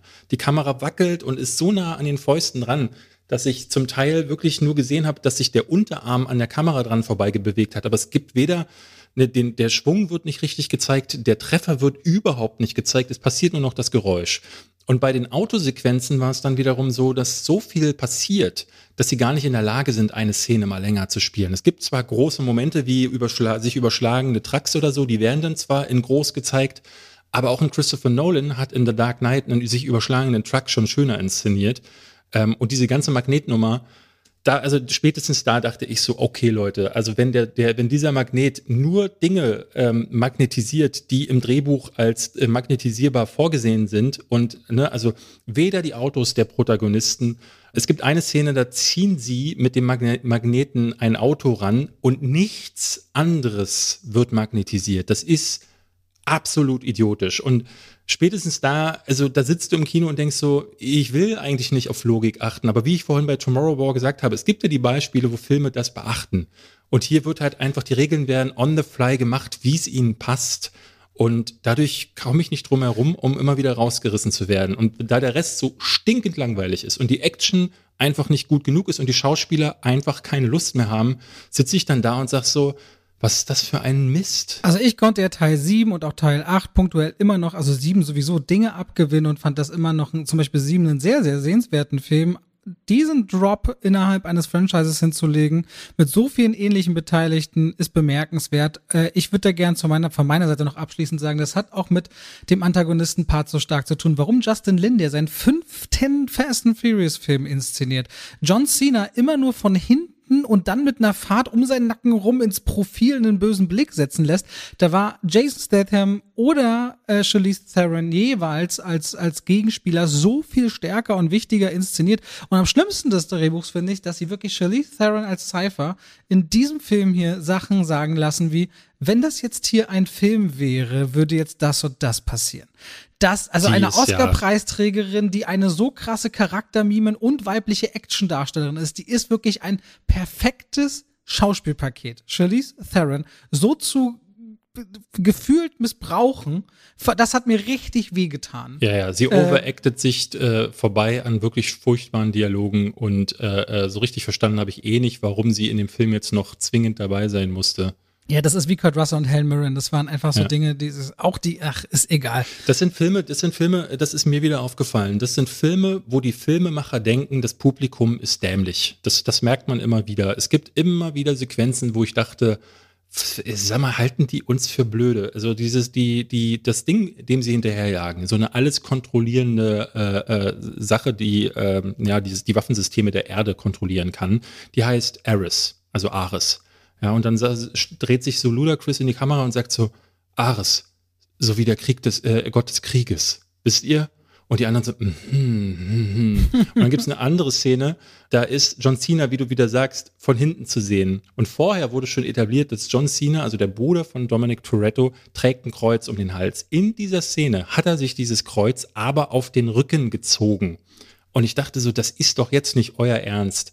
Also man kann an der Physis ja schon erkennen, selbst wenn ich es nicht erkennen würde, ist doch egal. Ihr könnt doch hinterher revealen, wer es gewesen ist. Aber nein, sie zeigen, dass es, es ist, also wirklich noch dem blödesten Zuschauer wird erklärt, das ist jetzt John Cena, weil er hat sich das Kreuz extra für die Szene auf, nicht an den Hals, sondern hat sich auf den Rücken gedreht. Und da dachte ich wirklich, meine Güte, da erklärt sich so vieles, weil sie beim Drehbuchschreiben bei jedem Gag, bei jeder ähm, Wendung, bei allem müssen sie sich denken, okay, wie erklären wir das jetzt auch noch der letzten Amöbe, dass jetzt hier dieses und jenes passiert ist. Und da, äh, da brauche ich nicht mehr zu wissen. Also deswegen sind diese Filme, wie sie sind und deswegen dauern sie eine Stunde länger, als sie müssten. Aber ich verspreche Punkt. dir, vorangegangene Filme sind besser als dieser. Das ist mit das Abstand ist auf jeden Fall. Also ich habe vorhin mal geguckt, ich habe alle Filme bis zum siebten, also inklusive den siebten, ähm, mit Ausnahme, ich glaube Teil, welcher waren das? Ich glaube vier, denen ich nur zweieinhalb Punkte gegeben habe. Habe ich allen drei Punkte gegeben, also sechs von zehn.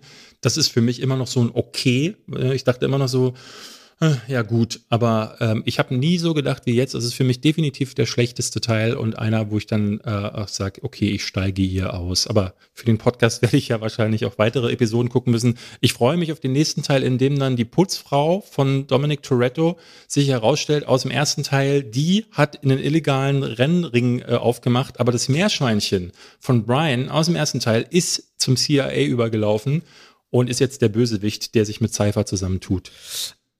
Aussteigen werden wir jetzt noch nicht, weil thematisch bleiben wir noch ein bisschen bei. Ich werde diese, lass uns diese Folge übrigens schnell und wütend nennen. Ja? Schnell und wütend. Episode 23, schnell und wütend. Wir sind schnell für, für und wir sind wütend. Wir möchten nämlich, wenn wir schon bei äh, dem sind, was Fast and Furious mal war, nämlich ein Film rund um Autos, Rennen und die DNA der Straße im Blut, mal über Autofilme reden, was das für uns ist, bedeutet, was wir mögen und ja, haben uns so ein ich bisschen würde, gedacht, Ich würde es jetzt nicht als Hauptthema aufziehen. Nee, nicht als Hauptthema. Nee, entschuldige. Äh, nee, red mal weiter, ich will dich nicht unterbrechen. Genau, ich würde jetzt nicht, ich würde jetzt nicht als Hauptthema aufziehen, sondern eher so, ähm, ich glaube, mal zu gucken, was fällt denn uns beim Thema Auto ein, was wir da auch gesehen haben und was man vielleicht besser machen kann. Ich glaube, wir brauchen nicht lange rüberlegen, dass Mad Max, ich habe den schon erwähnt, natürlich dazu den, den besten Beispielen gehört. George Mad Miller. Max Fury Road. Nicht mal nur der. Also okay. ich, ich weiß nicht, hast du die Mad Max-Reihe ja, vor Fury aber nur Road gesehen? klein, da war ich klein und fand das super gruselig. Für mich war ja. auch immer so, als Kind wusste ich so, Mad Max und Waterworld spielt bestimmt in derselben Welt, dachte ich, als, als, als Kind noch so. Ja, Postapokalypse. Mad Max hat ja so ein bisschen diesen modernen, dieses moderne Bild der Postapokalypse, äh, würde ich sagen, erfunden. Also dieses, gerade der zweite Teil, also äh, The Road Warrior, hieß ja, glaube ich, in den USA nur, ähm, der auch einer meiner Lieblings-Action-Filme ist ähm, und der im Grunde auch die Blaupause für Fury Road war. Ähm, wo sie auch echt schon Autostunts gemacht haben. Da ist jeder, ich glaube, ich weiß gar nicht, ob jemand ums Leben kam bei den Dreharbeiten, aber die Stuntmen haben sich da, glaube ich, reihenweise verletzt ähm, weil die, die äh, George Miller ist da wirklich fast and furious gewesen bei den Dreharbeiten. Ich habe hier einige, ein, einige Filme, äh, sowohl äh, welche, wo es um die Autos selber geht, als aber auch um das Feeling von Auto und Autorennen. Ja. Äh, einer, der, glaube ich, äh, jetzt gar nicht mal so ein starker Film in sich ist, aber eine richtig gute Autochoreografie bis heute hatte, ist The Italian Job. Die Minis, mhm. die beladen werden und über, ich glaube, sogar Gleise rasen oder durch aber Tunnel. Du meinst das Remake, ne? Genau, das Remake mit Jason Statham, mhm. ein, eine mega gute, also, also, der Mini und die Filmwelt ist, ist, verschmelzen perfekt, was diese Choreografien angeht und den Look da drin. Immer wieder eine richtig, richtig schöne Nummer, wo ich jetzt gar nicht so viel sagen will, wie du zu Mad Max. Es gab so eine Reihe von Filmen, da hatte ich das Gefühl, ähm, da ging es dann eine Weile darum, einfach schöne Autos in den in den Fokus zu stellen. Ich weiß gar nicht, ob das ausgelöst wurde durch den Erfolg von Fast and the Furious, aber dann kam Gone in 60 Seconds. Der war auch geil. Weißt du noch, wie das Auto hieß? Nee. Eleanor. Ich, ich weiß er, er, er, liebt, er sitzt sich ja darin und du hast dann äh, von, von War hast du ja Low, Low Rider. Und er hört diesen Song ja in seinem Auto Eleanor und fühlt dann dieses äh, Ding. Also das, äh, ja, Eleanor heißt das Auto tatsächlich. Ich weiß noch, ich, ich kann mich äh, nur noch erinnern an den, diesen extremen Gelbstich und das, äh, Angelina Jolie äh, mir da in dem Film natürlich besonders aufgefallen ist. Aber er hat ja dann Jahre später, also Nicolas Cage hat ja dann später dann noch so einen anderen Film gemacht, der mir immer wieder empfohlen wird als absolute Trash-Granate. Ich habe ihn nie gesehen. Hast du Tra Drive Angry geguckt? Nein. Nee, der wird immer wieder genannt, so als so ein Film, wo, wo man sagt, ne, wo er auch Leute dann mit seinem Auto äh, bedroht. Aber wenn wir dabei schon sind, muss man natürlich Quentin Tarantino erwähnen, ähm, Death, wie hieß er? Death, Death Proof. Death Proof. Der, der in einem Doppel mal laufen sollte als Grindhouse-Doppel zusammen mit Planet Terror, weswegen diese mhm. beiden Filme unglaublich viele Verweise aufeinander haben. Und verbindendes Glied zu Fast and Furious 9 ist Kurt Russell. Ja, stimmt. Kurt, Kurt Russell. Russell. Ja, ja, gut, aber du sagst First, äh, Kurt, äh, Kurt, äh, Fast and Furious 9, das spielt er ja wirklich, lass es anderthalb Minuten sein. Ist eine Verbindung. Ja, okay, alles klar, ich habe nichts gesagt. Ich, ich fand tatsächlich Death Proof nie, nie gut. Es ist der schwächste Film für mich von ähm, Quentin Tarantino, weil die tatsächliche Auto-Action nicht wirklich viel passiert. Also der Horroranteil ist äh, es sollte ja kein richtiger Horrorfilm, es ist ja eher so ein Exploitation-Ding. Ja. Ich glaube, das war eher so seine Hommage tatsächlich an so Filme wie Death Race 2000 ähm, von Roger Corman. Ne? Also diese Filme, wo es nur darum ging, Autos, Blut, ähm, Frauen, also barbusige Frauen, ne, das ist so dieses das Motto dieser Zeit gewesen. Mit Jason Statham wurde die Death Race Reihe ja tatsächlich auch nochmal rebootet. Der hat, glaube ich, aber nur im ersten Teil mitgespielt und in den nachfolgenden Teilen sind dann alle möglichen anderen B-Movie-Stars durchgereicht worden. Aber ja, auch da ging es ja dann darum, im Kreis fahren, sich zu Tode fahren, ähm, viel Gewalt. Da wurde das so ein bisschen so aufgezogen. Ich würde als wichtige äh, Filme des Autokinos immer auch noch Filme wie Bullet nennen und Ronin. Ronan hat eine der krassesten Autoverfolgungsjagden, die es gibt. Ich glaube, es ist von William Friedkin gewesen. Und Bullet mit Steve McQueen, der Proto-Autofilm, kann man fast sagen. So, äh, die haben irgendwie das, das, dieses, dieses Adrenalin-Kino geprägt, finde ich. Adrenalin würde ich vielleicht auch noch nehmen. Und Bei wieder ver ver verbinden das mit wieder zu Fast and Furious. Transporter. Ja, stimmt. Jason Statham, The ja. Transporter ist natürlich auch. Und aber unabhängig davon, ich finde, wir müssen unbedingt auch die beiden etwas klassischeren Rennfilme Le Mans 66 und Rush. Also ich meine, das ist, ist super, im, ja. Ja, aber auch Le Mans, also Ford versus Ferrari. Ja. Äh, da geht's auch sehr Ferrari. viel Ferrari, Ferrari. Da geht's wahnsinnig viel auch um diese Liebe zum Auto und das zu fühlen und die Rennsport. Also während das eine gerade mehr so um Autoverfolgungsjagden und so weiter geht, geht's ja da wirklich um das Gefühl eines Fahrers und des und des und des Adrenalins beim Fahren und wir müssen auch noch nennen, finde ich, ein Film, der den Rhythmus perfekt Baby verbindet, ein Auto Baby Driver. Edgar ja. Wrights Baby Driver ist natürlich auch eine ganz Aber wenn, wenn, stimmt, also Baby Driver, finde ich, hat in den letzten Jahren nochmal gezeigt, was, äh, also, was schnitttechnisch geht, also das ist bei Edgar Wright ja sowieso so ein Ding. Er macht nicht einen Film über einen Autofahrer oder eben Bankräuber, die einen Autofahrer nutzen, sondern er macht einen Film über Musik. Er macht einen Film über, wie kann ich, also der hat sich vorher gedacht, wie schneide ich diesen Film, hatte ich das Gefühl. Es geht gegen weniger um die Geschichte, sondern eher um das Wie und ähm, hat darum herum die Geschichte gesponnen. Das ist immer für mich das Problem an Baby Driver gewesen, aber ich kann total nachvollziehen, warum er diesen Film auch sehr verehrt. Du bist gerade sehr unwirsch, fand ich, äh, nach vorne geprescht. oh, ähm, Entschuldigung, es bei den, mir leid. Bei den Rennen, nee, bei den Rennfilmen hast du natürlich den wichtigsten Rennfilm vergessen, nämlich Driven. Nein, mit, nicht mit Stallone und mit Till Stallone Schweiger. und Till Schweiger. Wenn wir über wichtige Filme des, der letzten 40 Jahre sprechen, die mit Autos zu tun haben, muss Driven genannt werden. Ist nicht nur einer der schlechtesten Filme aller Zeiten, Dann sondern können wir auch gleich Go Trabigo nennen. So, jetzt, jetzt, wird's, jetzt wird's gefährlich, Robert. Also pass auf. Ähm, Nico Travigo ich als Kind auch gemocht, dann ganz oft ja. gucken müssen. Du pass mal auf. Äh, Wolfgang Stumpf. Da sagst du was. Mein, einer meiner allerersten Kinofilme in Berlin, wo ich selbst ins Kino gegangen bin, war nicht Go Trabi Go, auch nicht Manta äh, der Film oder Manta Manta, gab es ja auch Unterschiede, sondern Thomas Gottschalk in Trabi Goes to Hollywood. Da hat nämlich Thomas Gottschalk einen Trabi entwickelt. Es geht nämlich darum, er wohnt in, im Osten und baut einen Trabi, der mit Hochgeschwindigkeit fahren kann. Also ein bisschen wie Kit ähm, von Knight Rider. Was ist denn mit der Hochgeschwindigkeit ja, pass auf, Zeit pass auf, ne, da wird die Zeit halt immer vorgespult. Deswegen im Grunde ist es, als hätte er eine, eine NOS-Einspritzung, aber ähm, und er kann auch springen, auch wie Kit. Und sein Plan war, so schnell zu beschleunigen und dann über die Mauer in den Westen zu springen, um zu flüchten. Das Problem ist, an dem Punkt, wo er den Trabi fertiggestellt hat, wird die Mauer aufgemacht. Und das ist, äh, da fängt der Film an und er sagt dann, okay, dann gehe ich jetzt nach Amerika mit meinem Trabi. Und das ist ein wahnsinnig toller Film, der wahrscheinlich, wenn ich ihn heute nochmal gucken würde, eben nicht mehr wahnsinnig toll ist, sondern wahnsinnig schrecklich. Aber Thomas Gottschalks Filme habe ich damals geliebt. Also sowas wie die Supernasen und so, das, das Aber ging wenn, nicht. wenn wir jetzt ein bisschen abdriften, finde ich, müssen wir auch hier zwei wie Pech und Schwefel nennen. Mit dem Rose, mit dem Buggy, mit War, dem Ja, wir haben immer, ist das, das ist der, ne? Hast das du gesagt, zwei, das war Ja, ich glaube, das ist zwei wie Pech und Schwefel. Fällt dir sonst noch einer ein? Aus der Auto, also ich muss noch ganz wichtig eine Zeichentrickserie nennen, Turbo Teen. das ja, ist der, die, die ich liebe. Der sich verwandelt in ein Auto, wenn er warm wird. Äh, das habe ich als Kind geliebt, Turbo-Teen. Also es gibt äh, sicherlich noch ein paar andere Sachen. Also mir fällt zum Beispiel noch Christine ein, der Horrorfilm von Stephen King. Und dann hat er ja auch noch Rear M gemacht ähm, wo die ganzen Autos und aber auch die Haushaltsgegenstände ein Eigenleben entwickeln.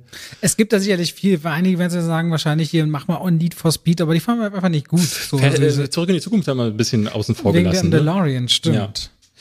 Lass, ah, okay, mal, lass ähm, mal weiter außen vor. Wir sind denke, schon wieder wir, bei einer Stunde drei, David. Ich, genau. Ähm, willst du noch deine, du bist dran mit ja, einer mit Wir einer machen ein Ranking. Ich habe David schon ein bisschen gespoilert, was wird, weil es eine Hommage an ihn ist. Mhm. Weil David ja da sitzt mit seinem wunderschönen, eingegipsten, ein, eingeschienten Fuß. Äh, wollte ich machen, die besten Filme, in denen sich jemand am Bein verletzt oder verwundet ist. Und ich ja. finde, er darf auch schon, die Person darf auch schon von vornherein verwundet sein. Also verletzt also sich. Also er verletzt sich nicht erst in dem Film. Er oder sie hat im zu Beginn des, hat zwischen Beginn oder Ende des Films ein Bein-Fuß-Problem. Aber äh, pass auf, ähm, schwierige Frage. Wieder mal eine Logikfrage, Robert. Forrest Gump. Forrest hat ja keine Verletzung am Bein, aber sein Bein wird trotzdem geschient, weil er so eine Fehlstellung Nee, Verletzung, Verletzung. Keine, es muss eine Verletzung sein. Eine Verletzung. Okay, aber Forrest Gump würde ja dann trotzdem ich bin mir nicht sicher, Sergeant Dan, wird er an der Wirbelsäule verletzt und kann deswegen nicht mehr laufen oder ja. wird er an den Füßen verletzt? Das ist nie so richtig nee, klar der geworden. Ist, der, ist ja, der sitzt ja, der ist ja gelähmt dann, also es ist von der Wirbelsäule, würde ich sagen.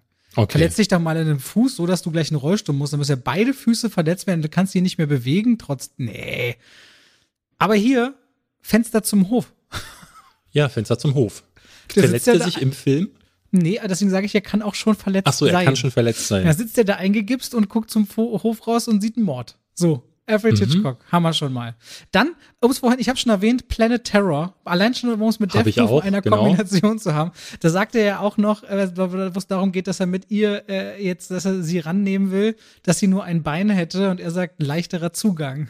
Das ist auch so übel derbe gewesen. Man muss ja, man bei, bei Planet Terror, wie war denn das? Äh, Rose McGowan, ich, ich weiß nicht mehr, wie sie das Bein verliert, aber das Wichtige ist, dass ihr dann ein Maschinengewehr an dieses Bein, äh, Bein montiert wird, mit dem sie dann zum Schluss völlig amok läuft. Deswegen ist sie auch auf dem, ich glaube, dem Cover der DVD ganz prominent zu sehen. Das war irgendwie das Ding, mit dem ja. sie den Film damals beworben haben. Planet Terror war gut. Ich mochte den auch sehr. David Hein, der Film, muss man nennen.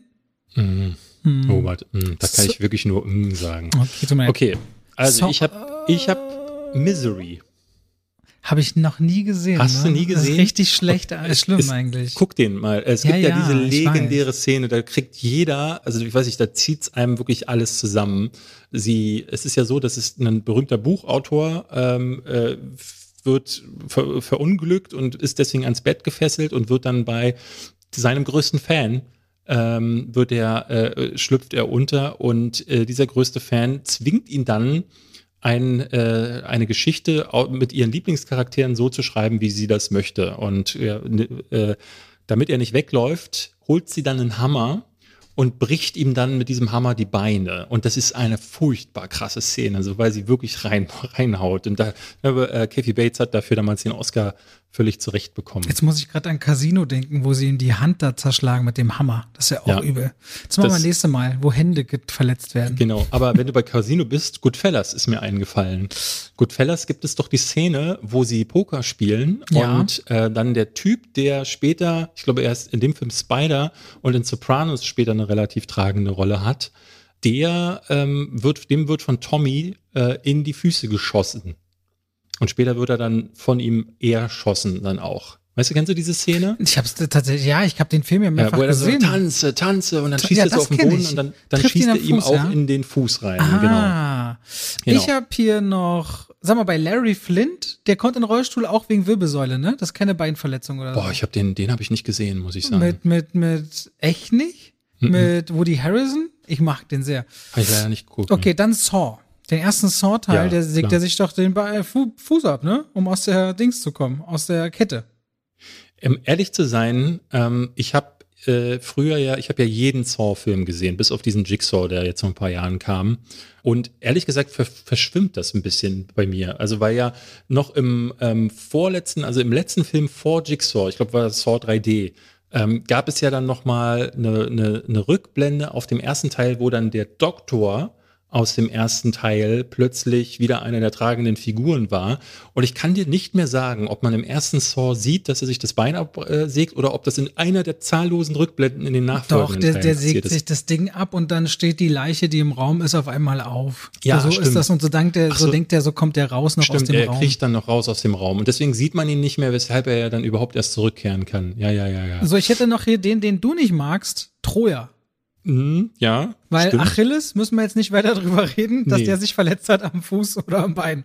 Ja. Ich habe noch Bloodsport. Äh, Jean-Claude Van Damme. Jean-Claude Van Damme, genau im letzten Kampf äh, gegen Bolo Yeung, glaube ich, war das, oder war es in einem der vorherigen Kämpfe. Ähm, berühmte Szene, die in Deutschland immer gefehlt hat, weil sie rausgeschnitten war. Aber ich glaube, in den aktuellen Versionen, die zu zirkulieren, müsste es drin sein. Tritt er ihm gegens Schienbein und dann tritt ihm der Knochen oh, aus, äh, glaub, aus dem Fuß. Richtig das. üble, üble Szene, die mich als Kind übelst geschockt hat. Da dachte ich so, was war, warum macht der Knochen das? Da habe ich das erste Mal Biologie gelernt, was die, wie, wie Knochen aussehen können. Ähm, viel zu früh geguckt und nie aus dem Kopf äh, gegangen, diese Szene. Hätten wir nicht eigentlich auch jeden Kriegsfilm nehmen können? Ich meine, dass sich bei Soldat James Ryan nicht einer am Bein verletzt. Ja, doch, am Anfang wird ja, werden ja Leute die Beine weggesprengt. Ich hätte noch, ähm, wenn, wenn wir noch über einen Film äh, reden, ähm, Die Fliege einer meiner Lieblingsfilme von David Cronenberg. Mhm. Da äh, am Ende entwickelt er doch die Fähigkeit, ähm, Dinge in, mit seiner Spucke, also quasi säurehaltig aufzulösen. Und äh, in einer der letzten Szenen, eine der widerlichsten Szenen, die ich je gesehen habe, ähm, kommt der Freund von äh, Gina Davis rein, will ihr, will sie retten und dann löst er ihm mit seiner Spucke erst die Hand auf und dann den Fuß ab.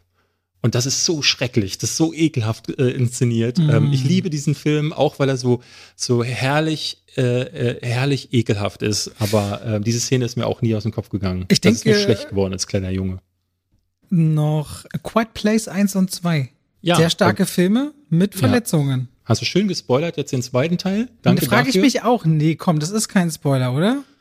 Ist ein Spoiler, Robert. Im Trailer ist es nicht zu sehen, aber da, da werden sich die, die Zuschauer bestimmt bei dir bedanken dann. Sollen wir das rausschneiden und nochmal neu Nö, aufnehmen? Nee, nee, ist nicht so schlimm. Okay, Leute, David hat an der Stelle gesagt, das ist nicht so schlimm. Das heißt, auch bei ihm beschweren bitte. Also ja? Leute verletzen sich in Quiet Place 2 den Fuß. Es könnte sein, dass ihr jetzt sagt, so, okay, da gehe ich jetzt nicht mehr ins Kino. ähm, ich bin Fuß, äh, Fußfetischist, aber er ist, aber er ist ein ganz komischen Fetisch, wo man nur geil ist oder geil wird wenn man sich am Fuß verletzt. Und das kann natürlich sein, dass diese Leute jetzt nicht mehr ins Kino gehen Auf wollen. Auf jeden Fall Teil, Teil 1, äh, Teil 1 kann man sagen, der tritt in den Nagel. Das ist ja, okay. Das, ganz äh, fies. Ja, ganz, aber ja. in Nagel treten, äh, das, gibt's das nicht auch in Kevin Alleins Haus? Ja. Ja, oh, stimmt, sicherlich. Siehst du? Also dann haben wir genau. Jetzt fällt mir, jetzt fällt mir gerade ein, wenn wir wirklich mal die Reihe ähm, die, die Handverletzen machen, können wir alle Jesus-Filme nehmen. Warum sollten wir eine, eine Reihe machen, wo sich Leute die Hand verletzen? Damit wir alle Jesus-Filme mal hatten. Warum machen wir dann nicht einfach alle Jesus-Filme? Die Top 5 Jesus-Filme. Nee, ich will ein bisschen damit? sneaky an das Thema ran. Nicht so offensichtlich. so um Film, Umwege. Filme so, mit Kreuzen. Filme mit den Söhnen Gott, Gottes, die an ein Kreuz genagelt werden. Filme über Kinder, die ohne Sex gezeugt wurden. so. Oh. Was denn? Hä, warum Gut. machst du jetzt? Oh, das ist die unbefleckte Empfängnis. Ja, das ist nicht, Star Wars oh. Episode 1. Ach so. Anakin Skywalker war eine unbefleckte Empfängnis, laut, äh, ich weiß nicht mehr, wie sie hieß. Schmi? Schmi. Auf jeden Fall haben wir es geschafft. Wir haben Folge, wir haben 23 Wochen hintereinander Episoden veröffentlicht. Ab jetzt ist die ganze Nummer von diesem Podcast keine Schnellschuss mehr. Ja, man muss vor allen Dingen sagen, wir haben es ja vorhin gesagt, ähm, äh, Vin Diesel und Co. sind schon bei der neunten Folge, haben die schon keinen Bock mehr. Ja, wir sind schon doppelt so krass. So. Und sind noch voll dabei. So sieht's mal aus. So, äh, außer, außer bei Instagram, das muss ich nochmal dazu sagen. Ne? Äh, aktuell, ich kann mich nur wiederholen, es fehlt mir gerade so ein bisschen die Muße dazu. Aber der wöchentliche Post kommt, aber keine Fehler gerade, da habe ich gerade nicht den Nerv zu. Wir machen gar keine Fehler. Deswegen kommt das Posting nicht. Ah. Vielleicht okay. so? Vielleicht so. Kann man Vielleicht versuchen. So. Vielleicht so. Warum nicht? Ja. Warum nicht? Verbessert uns aber gerne unter dem äh, Wochenposting, dann ähm, sehen wir das auch ein bisschen, können wir das nächste Woche sagen. So, Robert. Vielen Dank wieder fürs Reinhören. Wir äh, wissen das übrigens, wir haben es schon lange nicht mehr gesagt, sehr zu schätzen, dass ihr alle von Anfang an in so fleißiger Zahl auch konstant dabei seid. Also ich glaube, das ist alles andere als normal. Wir sind sehr, sehr froh damit und wollten auch mal nochmal äh, Danke dafür sagen, für viel liebes Feedback, aber auch so ein standhaftes Publikum. Vielen, vielen Dank. Genau, ich gehe mich jetzt impfen. Mach's gut. Okay, David, dann hoffentlich bis nächste Woche. Mal gucken, wer weiß. gut. Dann kannst gut. du ja, äh, äh, kannst du ja so Filme, in denen äh, einer der beiden Protagonisten an der Impfung stirbt, machen. So, da haben wir doch einen super Schluss gefunden. So, tschüss. tschüss Leute, bis nächste Woche.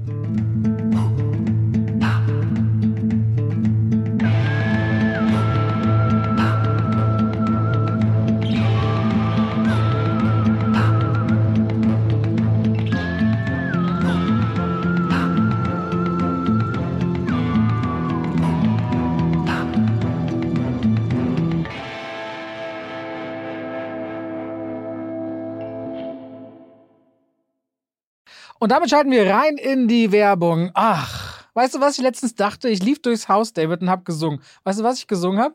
David ist der beste Freund der Welt. Das mache ich morgens, aber dann, wenn langsam Mittagszeit ist und ich was kochen will aus guten Zutaten, die lange haltbar sind, Aha. dann gehe ich durchs Haus und singe Oh Coro mio. Oh, Coro mia. Mhm. Und denke immer an die Koro-Drogerie. Ja. Singen die Katzen die, auch mit? Die, manchmal ja. Und es kommt drauf an, ob sie ja. gerade schlafen. Wenn ihr sagt, ihr wollt haltbare Lebensmittel in großen Mengen haben, das können Nüsse sein, das können hauchdünne Apfelchips sein, das kann Reis sein, kann Pasta sein. Ich habe, auch wenn ich Salate mache, immer schön so Zuckermais aus der Dose, ob wieder Erbsen, Kichererbsen, wenn ich Hummus mache, leckere Tahini. David, es gibt so unglaublich viel bei Koro. Ich habe jetzt auch deren Teller bestellt. Die haben schöne Teller und deren Edelstahlpfannen sind richtig gut. Ich habe damit schon zubereitet. Also immer wieder was, was, Neues zu entdecken. Die haben Teller und auch Schüsseln. Auf jeden Fall, schaut euch bei der Koro Drogerie gerne mal um. Da werdet ihr fündig. Richtig gute Zutaten zu einem fairen Preis, wo ihr auch immer sehen könnt, wie sich der Preis entwickelt hat über die letzten Jahre. Und wenn ihr sagt, oh, das, was der Robert da sagt, der kocht ja gerne, der wird ja keinen Scheiß erzählen, das probiere ich auch mal aus, dann könnt ihr bei der Bestellung auch noch Schwafel 5 im Bezahlvorgang verwenden. Schwafel als Wort, 5 als Ziffer und spart nochmal 5% auf den eh schon sehr fairen Preis. Danke an die Koro Drogerie. Und damit schalten wir raus aus der Werbung zurück in den Podcast.